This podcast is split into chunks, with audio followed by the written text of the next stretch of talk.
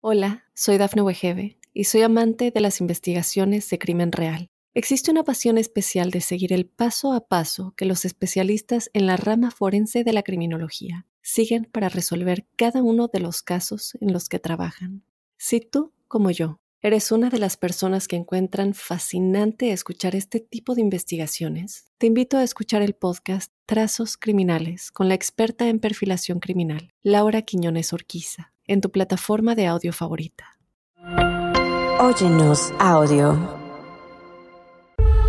En 1966, con tan solo 26 años de edad, David Parker Ray contrajo matrimonio con Glenda Bourdin un año después, Glenda dio a luz a una hija, a la que se le puso de nombre Glenda Jean, pero a la que todos llamaban Jessie. Parker volvió a separarse y entró en una depresión, sin trabajo ni familia. En ese momento, arrancó con su obsesión psicótica de torturar y matar mujeres. Así, compró libros de anatomía humana y de tortura tanto física como psicológica a partir de ellos, escribió su propio manual para el torturador. Fue así que David Parker comenzó a secuestrar y asesinar jóvenes durante la década de 1970 y por más de 15 años se mantuvo haciéndolo sin que nadie se enterara. ¿Estás listo para conocer la segunda parte de la historia de David Parker Ray, el asesino de la caja de juguetes? No tengas miedo, que ya empezó. Crímenes de terror. Bienvenidos a Crímenes de Terror. Si aún no te has suscrito al podcast, oprime el botón de seguir en la plataforma en la que nos estés escuchando, ya sea en Spotify, iHeartRadio, Amazon Music o Apple Podcast. Así podrás recibir cada sábado la notificación de un nuevo episodio de Crímenes de Terror. En esta ocasión en el podcast es la segunda parte, vamos a abordar la segunda parte de David Parker Ray, el Toy Box Killer, o sea, el asesino de la caja de juguetes. Eh, seguramente se quedaron clavados en la primera parte y si no la han escuchado, por favor vayan a escucharla, que está muy buena, les va a gustar mucho. Eh, y este episodio evidentemente no sería de crímenes de terror, sino presentamos al magnífico, a mi colega David Orantes, quien semana a semana nos brinda detalles puntuales de estos asesinos seriales. Mi estimadísimo David, ¿cómo estás? Buen día, buena tarde, buena noche. Bien, ya empezamos mal. Porque estamos hablando de un asesino en serie sadomasoquista que le hacía cosas horribles a sus víctimas y la primera frase que tú sueltas es, seguramente ustedes ya se quedaron clavados. O sea, o sea, por favor. Carnita, carnita. ¿Por qué no dices ya se quedaron intrigados? O sea, tú luego, luego con tu carnita. Este, muchas gracias a la gente buena que sabe llegar temprano y que le mandó mensajes a José Luis recomendándole que ya no llegue tarde porque eh, te mandaron un mensaje en Twitter de un señor de México especialmente diciéndote que la puntualidad es una cualidad de reyes. A ver si escuchas, ¿eh? Pero bueno, empecemos a hablar. Pues mire, muchas gracias al señor, al señor de Colombia que te manda mensajes a ti, al señor de México que me manda mensajes a mí. Muchas gracias por escucharnos. Por favor, sigan mandándonos sus comentarios a través de las redes sociales de Mundo Now y de nuestras cuentas personales. A ver, David Parker Ray. Eh, la segunda parte de este asesino en serie, nada más para dar un pequeño contexto, decíamos que había sido secuestrador, torturador, violador en serie y presunto asesino en serie estadounidense. Este sujeto habría ultimado a varias de sus víctimas eh, infligiendo pues daños eh, prácticamente sexuales. Habíamos hablado del bondage, o sea, de una práctica de sumisión en este juego o en estos roles cuando tienen intimidad dos personas. Y este sujeto lo hacía pues con una hazaña eh, pues bastante turbia, bastante perturbadora y al final pues lo que lograba dentro de este cometido psicótico o, serial era pues ultimar a sus víctimas después de haber pues digamos que saciado su, su, deseo con prácticas desde pornografía sadomasoquista que él veía de joven hasta este tipo de actitudes violentas a través de fantasías sexuales pues bastante complicadas, llamémoslo así. Un sujeto, decíamos, que en algún momento también conoció al amor y se casó con una chica de nombre Cindy Hendy de 37 años que trabajaba en este pueblo estatal eh, en este parque de Truth or Consequences, que nos gustaba mucho el nombre de, este, de esta demarcación, La verdad o las consecuencias en Nuevo México. Nada más, ese es como un pequeño contexto, eh, pues prácticamente con varios destellos, pero un sujeto pues bastante zafadito para la, para la época. Estamos hablando que nació el 6 de noviembre de 1939. Eh, David Orantes. Sí, bueno, la pila de víctimas que él um, torturó y mató y que se fueron encontrando en el desierto de, de este de Nuevo México en una zona concretamente llamada Elephant Butt Lake, lago de las pompas de elefante, por así decirlo, o. Este, porque hay unas montañas que simulan, que algunas personas se le imaginaron eso, ¿verdad? Pero bueno, en fin. Este, eh, todo es una zona hacia el oeste de Nuevo México, en la zona desértica ya más pegada a Arizona, con estas, como explicaba yo, paisaje lunar. Ah, mm, los elementos, o sea, la naturaleza, el clima, la climatología, como dicen los expertos, pues destruyeron muchos de los cadáveres que nunca fueron encontrados en el desierto, ¿no? Fueron fundidos por el calor, los animales, la carroña, ve a saber.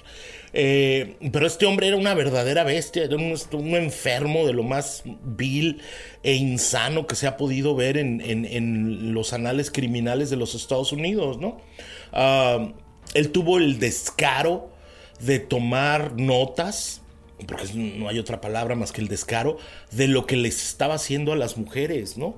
Las torturaba, las mm, traía a, traía otros hombres, amigos de él, que estaban en estas prácticas sadomasoquistas para que abusaran de las mujeres, o sea, una, una sarta de locuras. Incluso parece ser que también mm, me, da como repugnancia decir esto, pero también usaba su perro contra las mujeres, ¿no? Y ya no voy a decir más porque yo no soy el morboso de este podcast. Mm, este, es una sarta de locuras que no, por supuesto, la novia. ¿Cómo estaría de Lorenzo? Que, o sea, literalmente de loco, de, desquiciado, que la propia hija lo denunció. ¿Te acuerdas que hablamos del, en el episodio del año pasado? Yo encontré documentos, por supuesto, con el nombre de la hija tachado, donde la hija le dice al FBI, mi papá está torturando mujeres y las está vendiendo luego a, a Beto a saber quién en el sur de la frontera en México, ¿no? Para quién sabe qué fines, ¿no? Y la FBI no le hizo caso a la muchacha, ¿no? O sea, imagínate que tu propia hija te denuncie, ¿no? Por ser un desquiciado mental, totalmente, ¿no? Que estás haciendo cosas terribles en contra de las mujeres, ¿no? Y por cierto, en el tercer segmento me voy a detener largo rato en explicar a la última víctima que sobrevivió porque encontré su testimonio y lo voy a leer. Entonces encontré su testimonio de lo que pasó cuando ella escapa. Pero bueno, ya estoy dando como un, un adelanto del final. Pero vamos por partes, ¿no? Como diría Jack el Destripador. Haciendo alusión a crímenes de terror. Mira, esto que bien mencionas del diario de, de Rey, que mantuvo, o sea, que detallaba cada, cada una de las cosas que le hacía las víctimas, eh, decía con, unas minucias y con un detalle muy prístino acerca de los asesinatos, pero no confesaba dónde enterraba los cuerpos. Y aquí, según la cómplice, hablamos de Cindy Hendy en el episodio pasado, que era justo la pareja sentimental de él, que también participaba en estas prácticas sadomasoquistas, que las víctimas fatales de Ray fueron desmembradas y enterradas, como decías tú, al, al lago Elephant Butt o en barrancos cercanos. Después de su arresto, él, Ray, me refiero, accedió a mostrar a las autoridades dónde había enterrado a sus víctimas, pero él murió antes de que pudiera hacerlo y Hendy tampoco ayudó a que los investigadores recuperaran los posibles cuerpos. Vamos por partes, esto es como para dar nada más un antecedente. En el FBI de Albuquerque en 2011 publicó cientos de imágenes de elementos que se recopilaron durante la investigación de Rey. Y aquí se cree, y habíamos hablado también de varios artículos que incluían joyas, ropa, que pudieron haber sido tomados de las víctimas que este sujeto ultimó. Entonces, a mí me parece interesante ver que en ese momento las autoridades pues ya estaban recolectando muchas de las pruebas y muchos de esos artefactos, credenciales, aretes, joyas coincidían con las de las víctimas. No sé si en el episodio pasado empezamos a hablar de los asesinatos, creo que no, pero la primera víctima de la que me gustaría que habláramos en estos dos, tres minutos que nos quedan es de Billy Ray Bowers, de 53 años, eh, que desapareció de Phoenix, Arizona, en septiembre de 1988. El cuerpo fallado, el, cuerpo fallado me parece que un año después, en septiembre de 1989, y lo encontró un pescador, eh, encontró el cuerpo de un hombre desconocido envuelto en una lona azul en Elephant Butte, en este, en este lago, pero no se encontró ninguna identificación de él y se determinó, según las autoridades, que le habían disparado en la parte posterior de la cabeza. Y el difunto, identificado finalmente como Bowers años después, me parece que en marzo de 1999, es decir, pues prácticamente 10 años después, cuando compararon estos registros dentales, David. Sí, a ver, Billy Ray Bowers era un mecánico que desapareció en Phoenix como tú bien dices, en septiembre del 88. Eh, se supo que el cadáver había sido abusado sexualmente, o sea, era un hombre, ¿no? No era un señor de 53 años de edad. Y después mm, se reconoció que era, se encontró el cuerpo hasta un año después en el desierto, pero no se sabía quién era hasta que se encontraron los registros dentales y, se, le, y se le pudo este, mm, mm, establecer que era él. Sin embargo, Handy, la novia de, David Ray Parker, David Ray Parker, ya voy, señor. David Parker Ray, perdón, no sé en qué estaba yo pensando.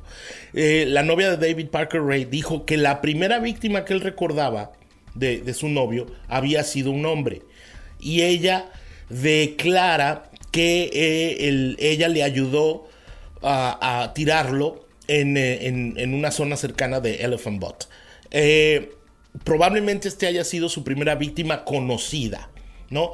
Porque probablemente, valga la redundancia, ya me aventé dos, probablemente, y me estoy aventando uno tercero, eh, los crímenes anteriores no se conozcan porque no las autoridades no tenían la, colaboración de Hendy, ¿no? Además, si este señor fue violado y abusado, mm, ¿quién te dice, y probablemente por, por, por Rey, quién te dice que otros hombres no le pagaron a Ray por tener un esclavo sexual, ¿no? O sea, y este hombre sufrió las mismas vejaciones que las víctimas mujeres, ¿no? Entonces es, es un poco como, este agarra, para decirlo como dicen en mi rancho, agarraba parejo, o sea, hombres y mujeres, ¿no? Entonces, y los torturaba y los y los este, mm, violaba y ah, utilizaba prácticas sadomasoquistas con ellos y los drogaba, además para mantenerlos este, eh, eh, sin capacidad de respuesta, ¿no? Esa fue la primera víctima y lo supimos gracias a, la cómplice, ¿no? A la novia que, le gustaba también esa onda, ¿no? Billy Rob Bowers, eh, insisto, desapareció en el 88, lo encuentran en el 89, lo identifican hasta 1999, pero él en el 86, eh, Bauer será copropietario de Canal Motors, un negocio de autos usados que estaba justo al norte de Phoenix, en Arizona, y los propietarios, perdón, contrataron a Ray, que trabajaba como mecánico y fue descrito como muy talentoso, pero a menudo estaba en conflicto con Bowers, eso es lo que dicen algunos registros. Entonces, digamos, pudo haber sido el conflicto, pudo haber sido eh, algún tipo de relación, no sabemos, pero le infligieron las mismas eh, torturas que este sujeto le hacía a las víctimas mujeres, de las que hablaremos en el siguiente bloque. No se despegue, seguimos conversando acerca de David Parker Ray aquí en Crímenes de Terror.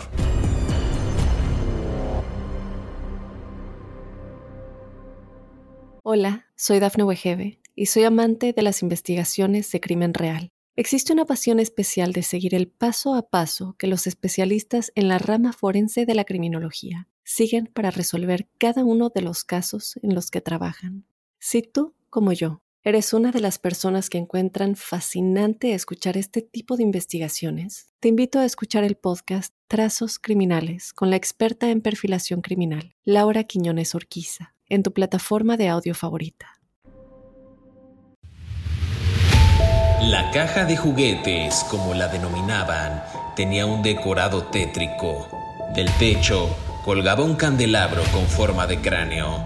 Las estanterías estaban repletas de agujas, tenazas, pinzas de material quirúrgico y al fondo había una cama donde inmovilizaba a sus víctimas. También contaba con látigos, correas y sierras. Se trataba de la vivienda de David Parker Ray en un parque de casas rodantes.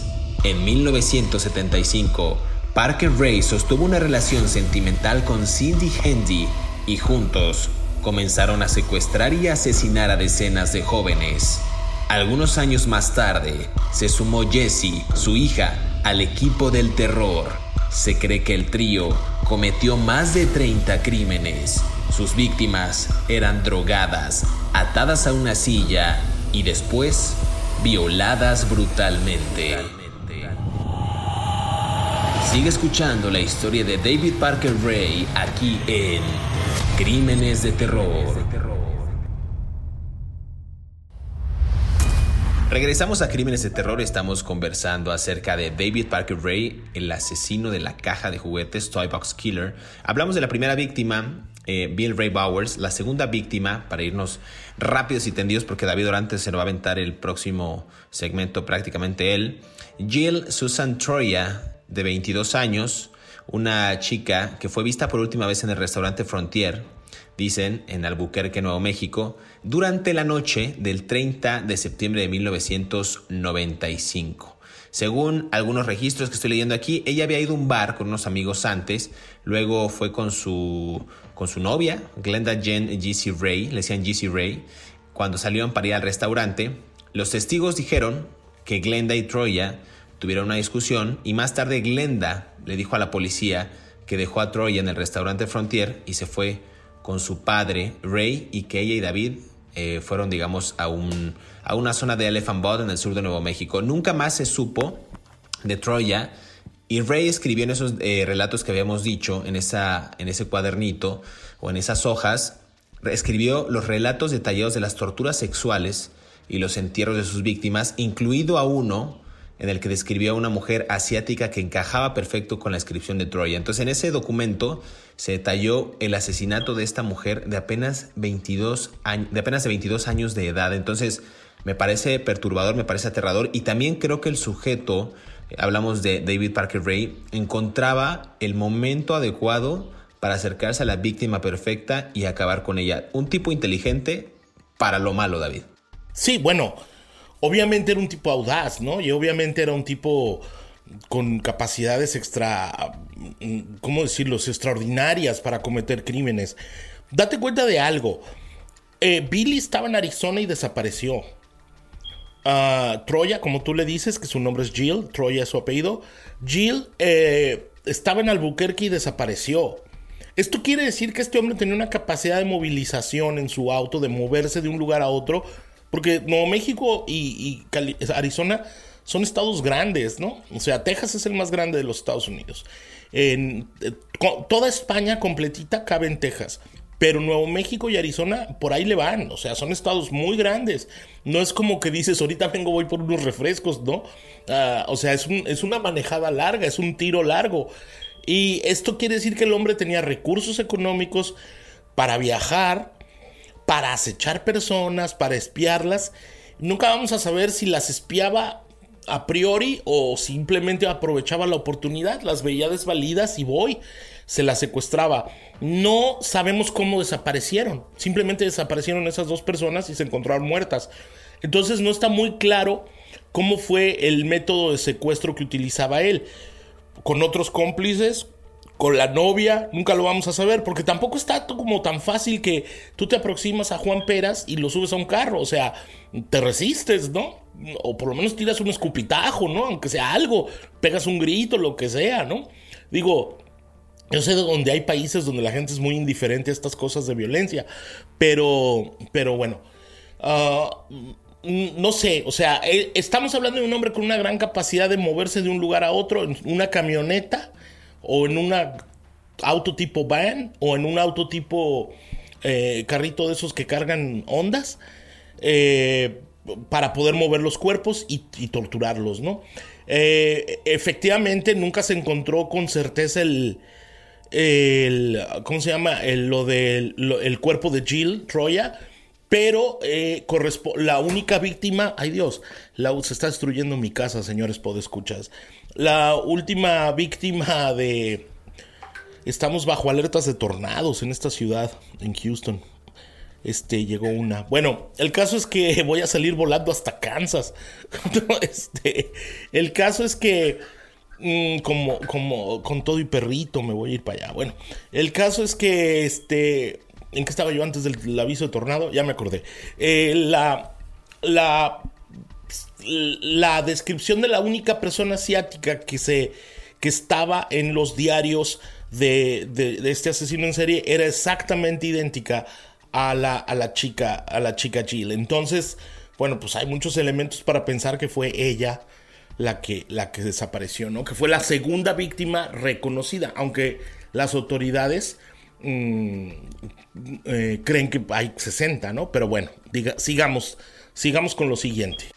Sí, me parece, a mí me parece impresionante eh, que no se haya encontrado rastro y que en el, en el registro personal de este sujeto solamente haya quedado pues todos los datos, las evidencias acerca de los asesinatos. Entre algunas posesiones que yo decía asociadas con las víctimas, también había una carta de dos páginas fechada en junio de 1990, esta a una joven llamada Connie, de un eh, hombre australiano llamado Mark. Según el diario, de Ray, estoy leyendo algunos documentos. Connie era una mujer blanca que secuestró y asesinó en diciembre de 1995. Tenía 18 años, cabello largo y rubio y era una mujer que tenía una marca de nacimiento en el pecho y medía aproximadamente unos 60 metros, 1.6 metros de estatura.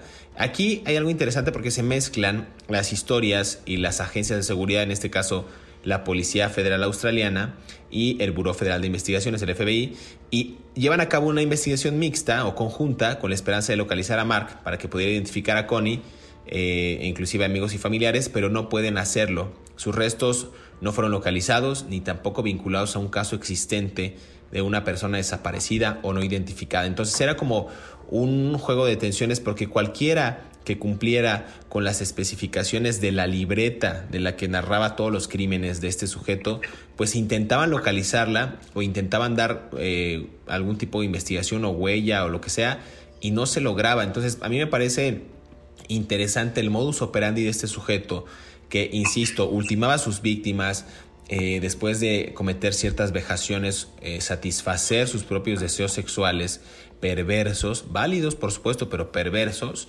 eh, y al final escribir qué hacía y esconder los cuerpos, o ya los había escondido, supongo, después de haber escrito esto, en una zona pues que realmente no sabían bien dónde estaba. Esa fue otra de las presuntas víctimas de David Parker Ray. Hay una tercera, David, Silvia Mary Parker de 22 años. ¿Quieres que entremos en esa? Esa me parece que... Dale. Todavía, Me parece que esa todavía no es la última, pero está interesante también el caso. Bueno, es que realmente la última nunca vamos a saber. No, o sea, estas son las que sabemos. Las autoridades solamente saben de estas cuatro y de la chica y de la chica vigil, ¿no? Pero realmente nunca vamos a saber quién fue realmente la última. Pero dale, vamos hablando de Sylvia Marie Parker. Sí, una mujer sin hogar que vivía justo a las orillas de este lago Elephant Butte y era conocida de Ray a través de Ray a través de su hija y esta era conocida porque ella era la que le suministraba metanfetamina y cocaína. Entonces, este abuso de sustancias, ya esta dependencia del sujeto, era lo que le permitía, me parece, también que cometer sus crímenes en una especie, pues ya de una adicción tremenda y también de una fuera de realidad, un, fuera de foco, un fuera de psique que le permitía eh, pues cometer este tipo de, tropelías. Parker también era eh, Sylvia Mary Parker, nos estamos refiriendo porque se llama David Parker Ray el, asesino. Parker también era madre de dos niños y vivía con ellos en una tienda de campaña que le había prestado David. Aquí la policía descubrió más tarde que el novio de Parker en ese momento era Dennis Yancey, también jugador, compañero de juego, perdón, de Ray. Está interesante ver la asociación. El amigo que era compañero de juego de David Parker Ray era eh, pareja de Sylvia Mary Parker de 22 años, a, eh, quien desapareció el 5 de julio de 1997. Esta mujer, para que vean la gravedad, fue secuestrada, sometida a varios días de tortura, antes de que su cómplice, estamos hablando de que su amigo fue el cómplice, la estrangulara hasta la muerte bajo las órdenes de Ray. esto está bastante y bastante interesante. Sí, bueno, está muy creepy, hermano. A ver, este chavo, Dennis Jancy, era novio de la chica homeless, de la señora homeless, Sylvia Marie Parker, que como tú bien dices, era una adicta a las metanfetaminas y a la cocaína, que la hija de David, de David Ray, le, David Parker Ray, qué confusión de nombres, ¿cuántos Parker? Esta, esta señora se llama Mary Parker y el otro se llama David Parker Ray, entonces me hago bolas. Entonces, la señora Silvia, pues, de, la de 22 años, que era homeless y con dos hijos, que no entiendo por qué tenía dos hijos, una señora que vivía sin casa, pero bueno, peores cosas se han visto, este, y vivía en una casa de campaña, o sea, imagínate.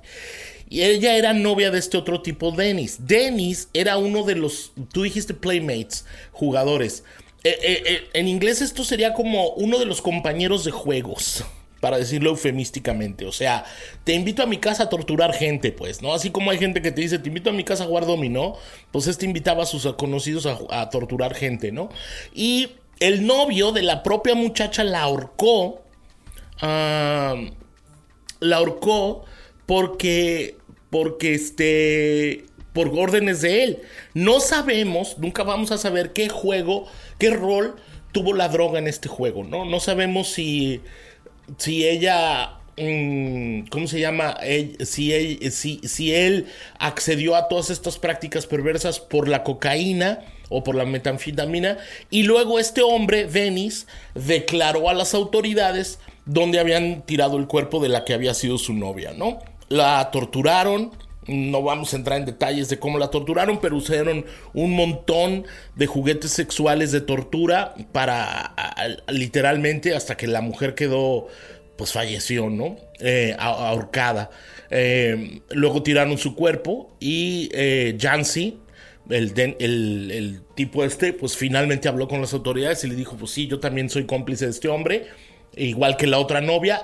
Y bueno, pues le, contó lo que, lo que habían hecho, ¿no? Entonces es una historia muy larga de muchas muertes, ¿no? Y bueno, la cosa se puso horrible porque, fíjate, un, un, un señor del paso que andaba pescando, una vez, en junio del, 99, estaba pescando en un lago y su red de, de pesca, estaba pescando peces, valga la redundancia, atrapó una bolsa que él creía que era un pez grande.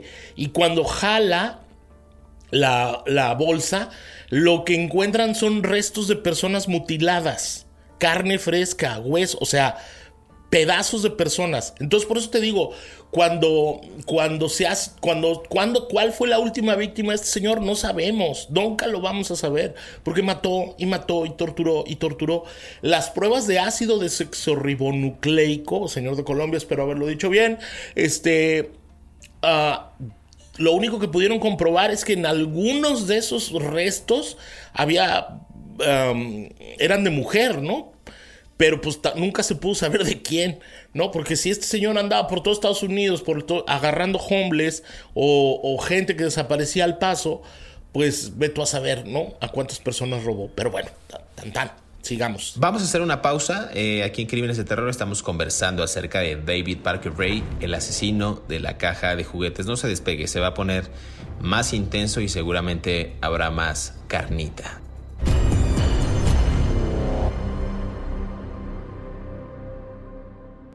Hola, soy Dafne Wegebe y soy amante de las investigaciones de crimen real. Existe una pasión especial de seguir el paso a paso que los especialistas en la rama forense de la criminología siguen para resolver cada uno de los casos en los que trabajan. Si tú, como yo, eres una de las personas que encuentran fascinante escuchar este tipo de investigaciones, te invito a escuchar el podcast Trazos Criminales con la experta en perfilación criminal, Laura Quiñones Orquiza en tu plataforma de audio favorita. Durante casi 20 años, primero solo y luego con sus cómplices, David Parker Ray consiguió torturar y asesinar a más de 60 mujeres. Todo eso terminó el 22 de marzo de 1999, cuando Cynthia Virgil escapó del camión de torturas desnuda, cubierta de sangre y con un collar metálico en su cuello cerrado con un candado. La mujer Perdida en las calles, no sabía dónde estaba y pedía con desesperación que alguien la ayudara. vio la puerta abierta de una casa rodante y entró corriendo suplicando ayuda. La policía llegó poco después y escucharon la aterradora historia de cómo había sido secuestrada y torturada. Vigil contó que un hombre y dos mujeres la habían secuestrado, sometido y violado durante tres días hasta que finalmente logró escapar, tras un descuido de Parker y un forcejeo con Jesse. Los moretones, las quemaduras y las heridas punzantes que cubrían todo su cuerpo eran la clara evidencia de la veracidad de su historia. Sigue escuchando la historia de David Parker Ray aquí en Crímenes de Terror. Regresamos a Crímenes de Terror, estamos conversando acerca de David Parker Ray en este tercer segmento, tercer y último segmento. Se me quedó muy grabada esta imagen del 30 de junio de 1999, la que decías David, del pescador que saca un pues un saco de estos de yute, de estas redes, con 80 libras lleno de carne humana, carne pues prácticamente ya en descomposición, restos mutilados a manos de David Parker Ray, presuntamente. Me parece interesante que esto alertara a las autoridades y al final pues ya empezaran a dar cuenta de que se acercaban a un asesino en serie, conocido como el asesino de la caja de juguetes. David Orantes, mucha risa veo por ahí. Sí, pues es que sacó con un sacó un saco. Bueno, es una redundancia, pero pues es un saco, es un, por eso dije un saco, una red, o sea. Ya. Sacó un saco. Fíjate tú, voy a sacar un saco. Pues bueno, me gustó. Saco. No es albur, señores, no es albur, es que saco, saco, no es lo mismo, pues saco en Latinoamérica puede ser un blazer, ¿no? Como un de hombre, ¿no? Pero bueno, no importa es lo de menos, ¿no? Disculpen ustedes, pero es que es, ¿cómo se dice? Sacó una red, sacó un eh, este una extrajo, bolsa. extrajo un saco, pues, para que me entiendan. y dale, extrajo una bolsa. A ver, ¿por qué te complicas? Bueno, ya, ya, disculpen ustedes, oh. señores podescuchas, ya, ya, ya conocen a David Orantes, el bullying. Por favor, vayan a sus redes sociales y atáquenlo a él. sí, atáquenme, atáquenme. Que, la injuria es mi aplauso. A ver, que la injuria sean mis aplausos. A ver, uh, ¿en qué estaba yo? Bueno, bueno, lo que te voy a contar está súper creepy, ¿no? Venga. Me encanta, en la casa de en la casa móvil de este señor de Ray esto lo voy a sacar completito de la declaración de la muchacha del FBI ¿ok?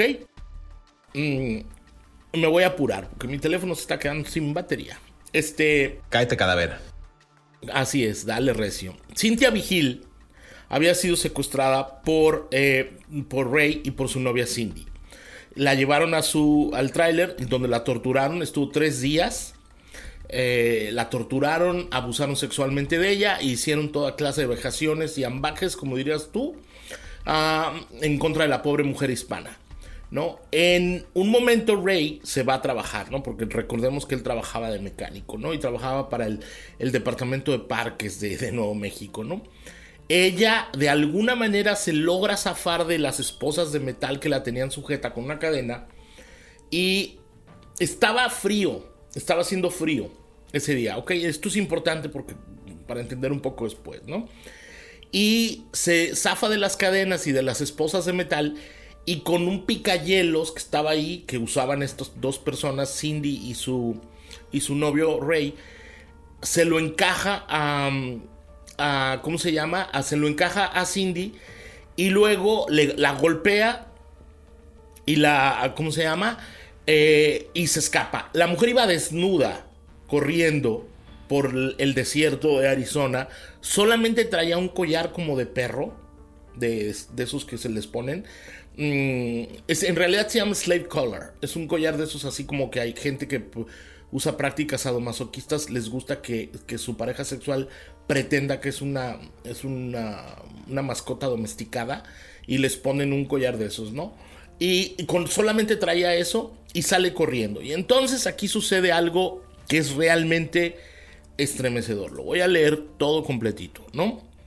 Ella estaba corriendo, esto era en la tarde de marzo de 1900, del 22 de marzo de 1999, estaba haciendo frío, pero no excesivamente, y ella corre hacia las montañas del desierto de Caballo, así se llama, Sierra Caballo Mountains, ¿no? y ve una carretera. Esta mujer, Cintia Vigil, ve una carretera eh, y, trata de hacerle señas, pero la persona del, del, del auto no se para. Luego una segunda persona va manejando y no se para. Y ella corriendo, corriendo, corriendo, corriendo, desesperada, la pobre mujer desnuda, mm, con, la, con el collar de, de esclavitud. ¿no? Eh, y, todo el mundo la, evitaba. Imagínate la desesperación. Ella se sintió, ella dice que se sintió completamente desesperanzada, ¿no? Es lo que ella dice. De repente ella ve un, un caserío, no sabe cuánto tiempo corrió, pero fueron muchas millas. Ella de repente ve un caserío de casas móviles, de trailer homes, como habíamos hablado que mucha gente de la clase pobre blanca vive ahí y ahora también muchos mexicanos también. Y corre, ¿no? y ve letreros, ¿no? Había unos letreros, había unos letreros que de, de, eh, mm, que decía Christ en el eh, llora en el desierto, una cosa así, ¿no? Una cosa rarísima, ¿no? Eh, y entonces ella se da cuenta que en algunas casas hay televisiones prendidas, ¿no? Y entonces ella trata de meterse a una de las casas y estaba cerrada, se me trata de meter a otra y estaba cerrada. Y de repente la tercera casa de Trailer Home a la que llega, la abre y estaba una mujer, ¿no? Y estaba una persona, estaba una señora viendo la televisión y de repente en su sala está una mujer sangrante, desnuda, con lesiones. Y le dice, por favor ayúdeme, acabo de escapar de un secuestro, me estaban torturando, ¿no? Esta señora, esta señora le, le, agarra el teléfono y le dice, tenga, llame por favor, este es su teléfono. En ese tiempo todavía había teléfonos en las casas, ¿no? Este, Cintia agarra el teléfono y lo que recuerda, llama al 911, el número de emergencias. Lo que recuerda es que ella no sabe qué decir y lo único que dice es estoy viva, estoy viva, ¿no? Y entonces la, la, operadora del 911 del número de emergencias dice, ¿qué le pasa? ¿Dónde está? ¿Quién es usted? Y entonces ella les cuenta por teléfono que había estado tres días torturada, secuestrada y encadenada en una casa con un hombre en una trailer home eh, y, como, y como que la habían torturado con instrumentos médicos, con instrumentos de, mecánicos y con otros juguetes sexuales, y que, em, mm, y, que, y que acababa de escapar. La policía no le cree. Le dicen que eso no puede ser cierto. Y dice, claro que sí, estoy aquí en esta casa de esta señora. Pero ¿en dónde está usted? Pues no sé, yo salí corriendo y me vine por el desierto. No tengo la menor idea. Bueno, eh, la, la, la, la, mujer Cintia este, empieza a llorar, quiere correr. La otra señora que estaba adentro, porque se siente desesperada porque los de la policía no le hacen caso, ¿no? Este, quiere salir corriendo ¿no? O sea, desesperada. La otra señora, que es una santa esa mujer, quién sabe quién haya sido, pero no está aquí su testimonio. O sea, está el nombre de la señora, pero está tachado por el FBI. Entonces no sabemos quién era. Entonces esta mujer sale con una, con una cobija, porque la otra pobre mujer ya va corriendo otra vez por el desierto, la atrapa y le dice, no, no, sabes que regrésate a la casa, tranquila, te voy a hacer un té. ¿Dónde estabas? ¿Qué pasó? Bueno, totalmente esta otra mujer vuelve a llamar al 911 y le saben que vengan porque esto, esto no es normal, esta mujer no está inventando estas cosas, ¿no? Entonces finalmente viene una, una patrulla a una calle en la calle, eh, no voy a dar el número exacto, pero era la Bass Road y la policía identifica la casa desde donde, se, se llama y la, ah, la policía la policía piensa que en esa casa donde sucedieron, desde donde fue la llamada, fue donde ocurrió el crimen que esta mujer denuncia. Entonces mandan patrullas porque finalmente se corta la comunicación, ella, la operadora no le cree, ella cuelga el teléfono, sale corriendo, entonces se arma un desgarriate, pues, para decirlo en buen, en, buen mexicano, una un revolú, para decirlo en cubano. Y entonces llega la policía y lo primero que encuentran es a esta mujer desnuda, Cintia Vigil, una hispana, y les cuenta toda la historia. Los policías que llegan tampoco le creen, pero era tan loco, todo era tan exagerado, tan perturbador, escribió un policía aquí, y al mismo tiempo tan frustrante, ¿no? Escribió, dijo ella, Cintia, que esto es frustrante, que no me hagan caso. Finalmente la llevan a un hospital y comprueban que sus lesiones eran verdaderas y que se habían hecho con, saña, con dolo, con mucha maldad, que la habían violado y que la habían la habían vejado de todas las maneras posibles y la policía dice, ¿sabes que esta señora no está mintiendo? Todo esto es verdad. Un médico legista de la sala de urgencias reconoce lo que acaba de padecer Cintia Vigil y es entonces cuando la policía toma en serio el caso, pero después de escuchar lo que le dicen, es cuando llaman al, al Buro Federal de Investigaciones, el FBI, como se dice en inglés, y, y es cuando todo sucede el arresto de, de, este asesino en serie, ¿no? David Parker Ray. Pero a mí me parece conmovedor la historia de Cynthia Vigil, de cómo escapa, o sea, en un halo, en un, en un, en un momento de, de, cordura logra zafarse, encaja el picayelos en la novia y, y, sale corriendo y luego esta providencial mujer que la ayuda, ¿no? Ese es básicamente cómo se descubrió todo. Ok, bueno, es que me parece a mí impresionante que justo, eh, como en casi todos los casos que hemos mencionado de crímenes de terror, ocurre eh, un evento donde lo localizan, donde lo agarran con las manos en la masa, como decimos, o algún testigo o algún cómplice declara en contra de él. Pues tal fue ese caso, ¿no? Que habíamos dicho que inclusive Yancy, recordarán este sujeto que era compañero de juego en, el, en, el, en la ejecución de al menos un asesinato, eh, lo, lo, lo, echa de cabeza también. Cindy Handy también, cómplice que testificó contra Ray. Eh, en el caso de Yancy recibió una condena por eh, conspiración para cometer un delito, manipulación de pruebas, condenado a 30 años. En el caso de Cindy Hendy, que era su pareja, que también testificó, eh, obtuvo una sentencia de 36 años por su papel en los crímenes.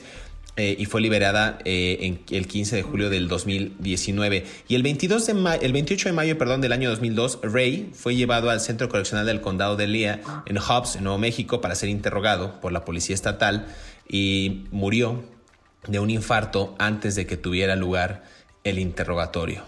Eh, mencionabas a Cynthia Vigil, vale la pena destacar que más tarde ella fundó Street Safe New Mexico, una organización sin fines de lucro para la reducción de daños eh, para mujeres que trabajan como, valga la redundancia, trabajadoras sexuales y otras personas vulnerables que viven en situación de calle. Esto está interesante, pero también un final híjole, de película, donde un sujeto antes de recibir su interrogatorio y posiblemente una sentencia que hubiera sido, en este caso, de cadena perpetua o una cadena máxima, una pena máxima, pues muere de un infarto, David Orantes. Sí, así es.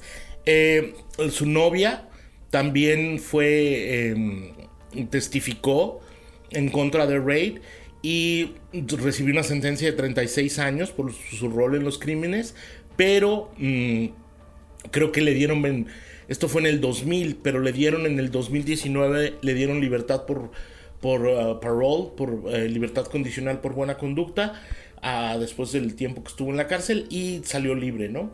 Eh, ya, ya, ya, hizo su vida. Efectivamente, eh, este hombre murió cuando de un ataque cardíaco antes de ser interrogado por la policía, así que técnicamente pues nunca vio la justicia, ¿no? Ah, otras mujeres, por lo menos otra mujer hispana que creo que se llamaba... Ay, ¿cómo se llamaba? Ya, ya estoy, ahora sí, ya estoy muy viejito, ya se me olvida todo, hermano. Eh, otra, Angélica Montano y otra chica que se llamaba Kelly Garrett, fueron las tres, y junto con Vigil, fueron las tres únicas que, que sobrevivieron a, las, a los ataques este, brutales de este hombre. de Kelly Garrett hay un detalle que me parece muy creepy la policía encontró en la casa de, Parker, en el trailer home, un video de las torturas que le propinaban, ¿no?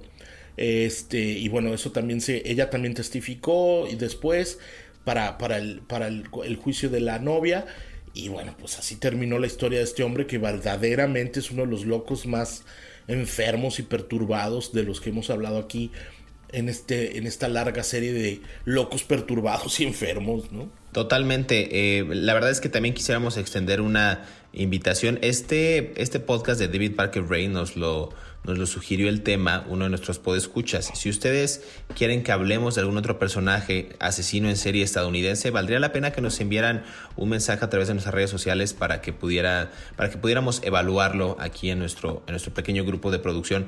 David Dorantes, muchas gracias. La verdad es que ha sido un, un tema bastante interesante, muy muy escabroso pero es hora de despedirnos. Queremos agradecer a todos aquellos que cada sábado sintonizan un nuevo episodio de Crímenes de Terror. Recuerden que estamos leyendo sus comentarios a través de las redes sociales de Mundo Now y también a través de nuestras cuentas personales.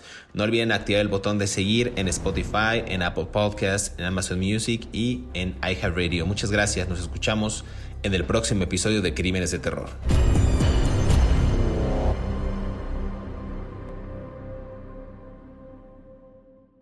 Hola, soy Dafne Wegebe y soy amante de las investigaciones de crimen real. Existe una pasión especial de seguir el paso a paso que los especialistas en la rama forense de la criminología siguen para resolver cada uno de los casos en los que trabajan. Si tú, como yo, eres una de las personas que encuentran fascinante escuchar este tipo de investigaciones, te invito a escuchar el podcast Trazos Criminales con la experta en perfilación criminal, Laura Quiñones Orquiza en tu plataforma de audio favorita.